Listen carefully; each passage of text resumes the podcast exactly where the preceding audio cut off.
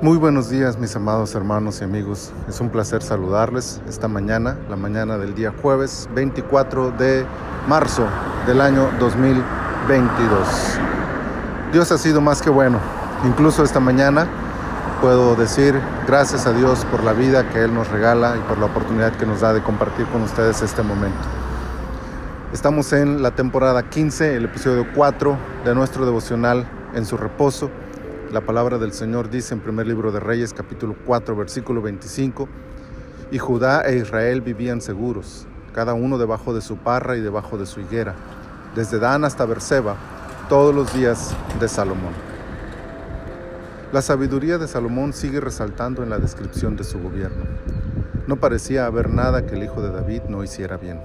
Sabía de botánica, de flora, fauna, sabía de artes, de música, de poesía era un excelente administrador y gobernante.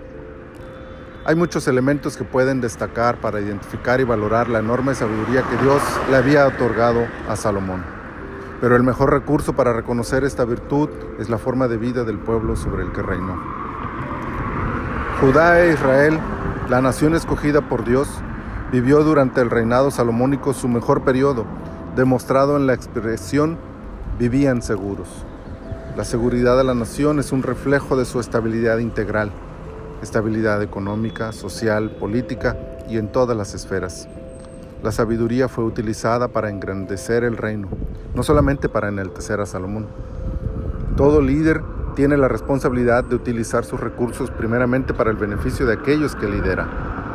En toda nación, empresa, iglesia o familia, es posible notar la sabiduría del líder al observar la estabilidad de las personas bajo su responsabilidad.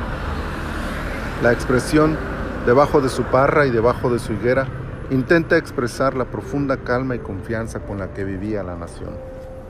Semejante periodo de paz es un reflejo profético del reino milenial de Jesús, pero también un ejemplo para todos los tiempos de cómo y con qué propósito liderar. Es un reto para cada gobernante líder, ministro, pastor o padre de familia. Lograr que su pueblo, iglesia o familia encuentren semejante estado de paz y seguridad.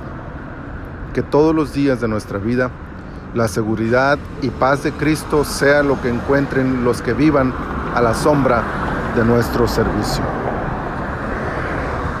Señor, en esta mañana te quiero dar gracias por la vida que me das. Gracias por este momento de meditación de tu palabra. Muchas gracias, Señor. Gracias por esta palabra. Y quiero pedirte, Señor, que tú me ayudes, nos ayudes a todos a ser un ejemplo, a ser líderes en nuestro entorno, que podamos hacer que la paz tuya reine en nuestras vidas para poderla transmitir a otros. Ayúdanos, ayúdanos Señor y glorifícate en nosotros.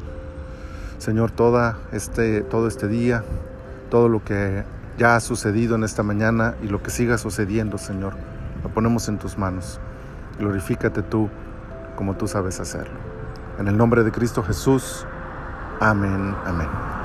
Mis amados hermanos, el Señor sea con ustedes y les bendiga abundantemente.